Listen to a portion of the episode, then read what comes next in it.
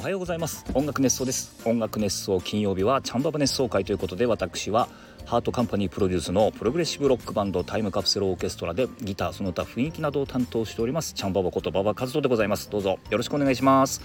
はい、えー、この音楽熱想はハートカンパニーの制作でお届けしております。ハートカンパニーは音楽のプロデュース会社です。楽曲制作コンテンツ制作などをしております。はいということで、えー、今日もですねチャンババ村ね、えー、某、えー、場所にあります。チャンババ村この大自然の中からお送りしております。もう風の音とかですね、えー、虫の声鳥の声それから今もうねあの田植えの時期で、え、田んぼに水が張ってるもんですから、え、あ今カラス鳴いてますね、えー、あのカエルの鳴き声なんかもね結構入ってきたりするんですけども、まあ、ちょっとそんな、え、自然の音と、え、同時にですね楽しんでいただけたらなというふうに思っております。はい、えー、この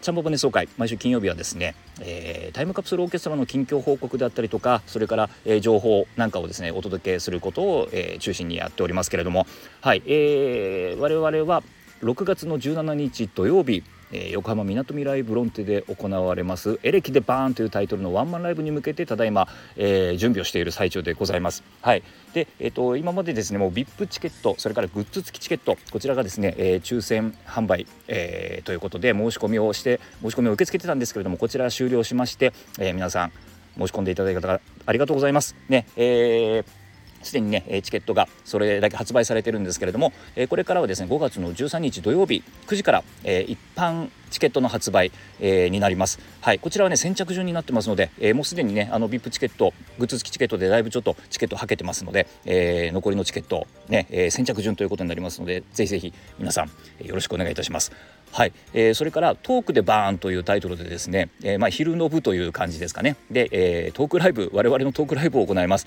え、まあおじさんたちの楽しいおしゃべりをですね聞いていただくっていうだけの回なんですけれども、まああのこれもねあの楽しんでいただけること受け合いというかね絶対楽しいと思いますので、えー、ぜひぜひこちらもですね、え、ちょっとお申し込みいただけたらなというふうに思っております。よろしくお願いいたします。はい、えー、そうですね。それから、えー、5月の9日火曜日になりますけれども、えー、音楽熱奏の生放送を我々タイムカプセルオーケストラのメンバー4人で行います。はいこちらはですね、えー、音楽熱奏生放送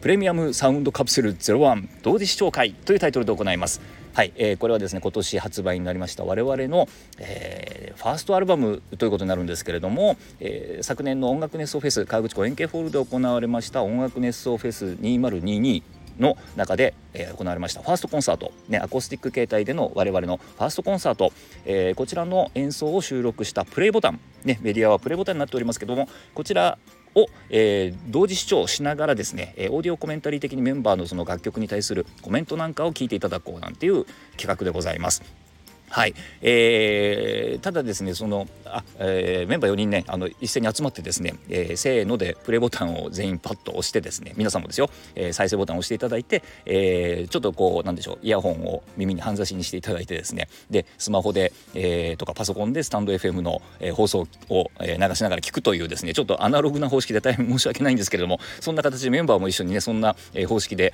えー、聞きますので、えー、それで、えー、コメントしていきます。はいで、えーと、またね、あのー、まだね実はそのライブ会場でしか販売してないんですこのサウンドプレミアムサウンドカプセル01なので、えー、持ってる方まだちょっと少ないかもしれませんけれども、あのー、こちらのねプレイボタン持ってなくてもあの聞かなくても聞きながらじゃなくても楽しめるような内容になると思います。はい。我々おじさんたちが4人でね、あの、ああでもない、こうでもないと、えー、おそらく思い出話が中心になるんじゃないかなと思うんですけれども、えー、そんな形で、えー、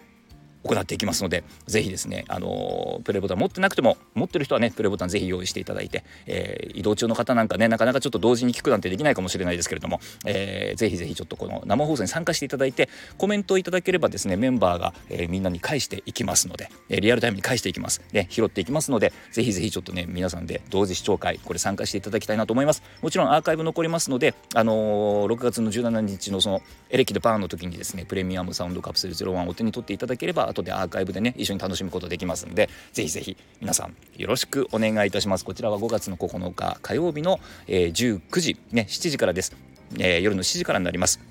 はい、最初ね、あのー、ちょっと、あのー、アイドリングしながらお話をしてですね、えー、ある程度皆さん集まったところで、えカウントダウンしますのでそこで再生ボタンを一緒に押してですね楽しみましょう。はいということでプレミアムサウンドカプセル01は昨年の音楽熱奏フェスのね、え演奏を、え収録したものなんですけれども今年もね音楽熱奏フェス行われますよ。我々もですね9月の10日日曜日の夜の部でですねまたワンマンライブアコースティック形態の、えライブを行いますのでぜひぜひそちらもですね情報をチェックしていただきたいと思います。えー、ろもろの情報はですねえハートカンパニーの公式ホームページ公式ホームページ、うんえー、それから、えー、公式アカウントなんかもございます、えー、我々タイムカプセルオーケストラのホームページそれから、え、公式アカウントなんかもございますのでこちらをですねぜひこまめにチェックしていただいて、え、情報をね、え、いち早くゲットしていただきたいななんていうふうに思っております。よろしくお願いします。はいということで、えー、今日は何をお話ししようかなというとですね、えー、またちょっとバーチャルチャンババトラベル的な感じで、えー、実はタイムカプセルオーケストラのドラムのガンちゃんとですね、えー、一緒に、えー、船船でね、えー、釣りに行きましたその時の様子なんかをねちょっと振り返ってお話ししようかななんていうふうに思ってます。はい、えー、もうねガンタさんと釣りに行くのはですね4回目ぐらいかな、うん、あの船にね乗っていくんですけれども。で船をね借りていきます。でどこで借りるかというと、えー、三浦半島の、えー、浦賀というところですね。東京湾のねもう入り口あたりにねすぐパッと行けるところなんですけれどもそこからね船を借りて出かけます、えー、大体4人ぐらいかないつもね。3人とか4人で行くんですけれども。はい。で、えー、まあ狙いはですねタイ。タイですよやっぱり。ねマダイ。あのちょうど今ねのっこみの季節って言ってですね産卵を控えて、えー、浅瀬にこうタイがどんどん出てくるんですね。うん、浅瀬に上がってくる。でその浅瀬に上がってきてでしかも産卵前なんでこう栄養をつけたいということで、えー、荒食いをしているタイをですね狙って、えー、釣りに行くということで、えー、本当にね、あのいい条件が揃えば本当にもう誰でもタイが釣れる、ねえそんな、え状況の、え三浦半島の裏側、ね、というところから、え船を出しましてですね来ました。で実はねゴールデンウィーク中に僕はねもう本当は3回船に乗る予定があったんですけれども、えー、うち2回はですねもう風が強すぎて出航できなかったんですよ。なので、えー、その鬱憤を晴らすべくそのガンタさんと一緒にね、えー、船に乗って行ったんですけれどもその日もですねまあ風はちょっと収まったんですけど結構強くてですね、え、波がこうすごい立つような状態白波が立つなんて言いますけれどもね、え、結構ね高い波が、えー、ある状態で船がもうがもうすごいグラングラン揺れる中でですね釣りをすると。まあねギリギリ釣りになるぐらいの風というかね、えー、っていう感じだったんですけれどもまあもうとにかくねその日一日しか楽しめないということで、えーそのねちょっと風が強い中ね、えー、まあ、もちろん安全を確保した上でなんですけれども行ってきました。なるべくねちょっと沖の方に出ずにね、えー、こう割とこう沿岸ね、えー、岸寄りで、えー、波がねあの波があんまり強くないところで、えー、楽しもうということで、えー、やってきました。でねただあのやっぱり波が強くてポイントがなかなかねちょっと絞りきれなかったりとかしてなかなかね連れとしては厳しい状況で、えー、まあ結果から言うとその日ね他のあの船なんかもやっぱりほぼ、えー、皆さん釣れなかったというような状況だったみたいなんですけども結構ねゴールデンウィーク中だったんでやっぱり、えー、船はね混んでまして、えー、たくさん船は出てたんですけれどもなあんまりね釣れてないというような情報でした。はい、で我々の船はどうだったかというとですねそのグラングラン揺れる中でですね、えー、なんとかですね僕があのイカを1匹釣りまして、えー、1杯っていうのかな？イカは1杯ですね。1杯釣りまして、えー、ケンサキイカね、えー、大体30センチぐらいの大きさかな？ケンサキイカが釣れました。はい。ね、イカ釣ったの初めてだったんですけれども、ねあのー、これね持って帰って食べたら美味しかったですね。あの刺身にして、ね、あの飾り切りっていうのかな。あのちょっとね切れ目を入れて細く切ってこうね、えー、食べるんですけれども。ね、えー、これがね本当に美味しかったです。やっぱイカ美味しいですね。でねあの刺身にするつもりでさばいちゃったんでもうちょっと手遅れだったんですけれどもあのー、小餅だったんですよね。あ小餅の場合はですね結構煮付けにすると美味しいらしくて、えー、ちょっとね失敗したななんて思ってるんですけどでも刺身でもね十分美味しかったです。でゲソの方はあのかき揚げにして、えー、いただきました。ねこれも美味しかったですよ。やっぱりね自分で釣った魚って一段と美味しいのは当たり前なんですけれどもあの前にもねちょっとその船釣りに行った時に、えー、この音楽熱奏でお話ししましたけれどもやっぱりね釣って、えー、くっていうのがねちょっと一つ楽しみだったりするんですよね。うん、でねさばいてこうでもちろん食べるのも楽しみなんですけれどもなんかねこう釣ることよりもさばいたりとかですね、えー、食べたりすることの方がちょっと楽しいのかなそんな気もしている感じですね。なので釣りにはまってるのかもしれないです。はい。そんな感じでですね、えー、イカが釣れまして、えー、イカを食べました。はい。で、えーと、その他はどうだったかというと、えー、エソっていうねちょっとね何ていうのかなあのかまぼこの材料なんかにするような結構ね小骨が多い魚、うん、ちょっとさばくのが、えー、ちょっと手間がかかるんですけどもそちらはですねちょっとあの釣れたんですけどもあの海に帰っていただきまして、えー、またね、えー、またちょ、ままあ、さらに大きくなってねまたあの僕に釣られてほしいなという願いを込めて、えー、話してきましたけれども、えーと、それから、えー、カサゴ。これもねちっちゃいカサゴですね。なんであのもうちょっと大きかったらですね、えー、食べ頃のサイズだったんですけれどもカサゴも美味しいんですよ。結構ね刺身でももちろん食べられますし、しえー、それから焼いてもいいですし煮付けなんかも OK ですね、うん、それからあの頭の部分とか骨の部分なんかは、えー、あら汁といってねお味噌汁と一緒に、えー、楽しんだりすることもできるんですけども。ただちょねちっちゃかった、うん、なので話してきたんですけれども。でこの日はですねこの今言った3匹だけ。うん。で他の方はですねちょっと釣れなかったんですね。あのー、これね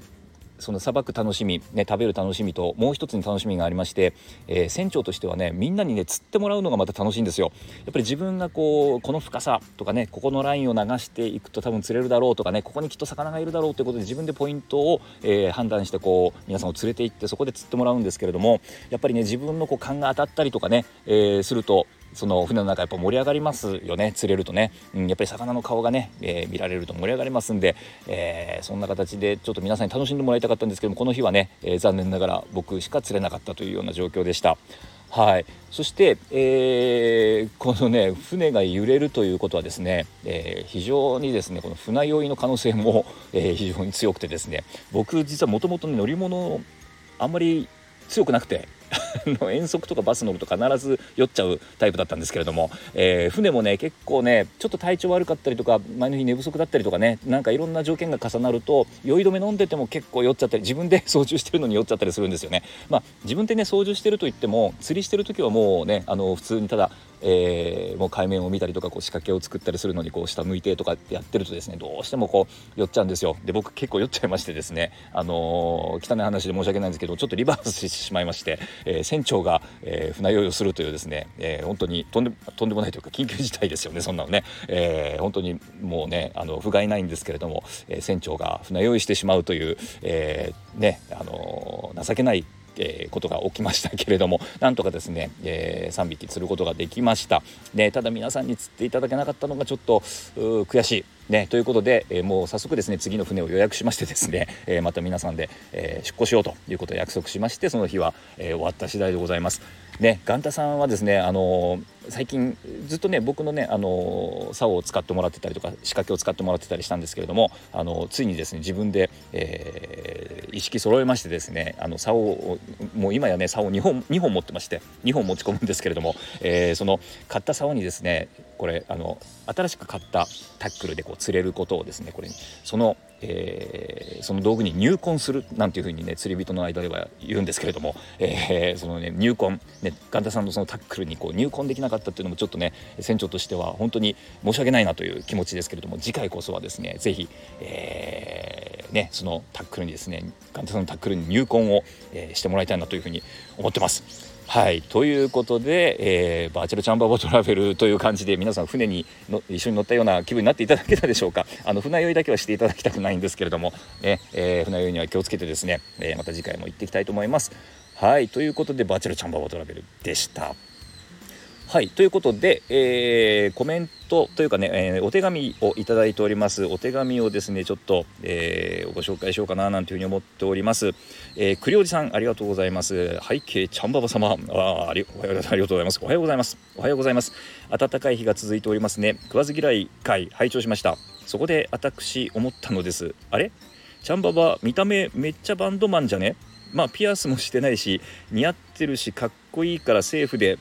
えー、ということですね。で PS 手術無事終わりました。これからは空港の金属探知機に反応する体になりました。とほほということです。ありがとうございます。はい。えー、前回のねあの食わず嫌い会というのは何をお話ししたかというと僕はあのちょっとあの、ね、ミュージシャンっぽい見た目の人とかバンドマンっぽい見た目の人が苦手だよなんて話をしたんですけれどもあのお前がそうじゃないかというツッコミをいただきました。ね。えー、いやそんなことないですね。僕はあの結構一般的なねあの普通の人のつもりで僕はあの普段暮らしてますんで、えー、僕は全然バンドマンでもねミュージシャンでも見た目はそんな感じじゃないと思ってますんではい、えー、セーフです。はい。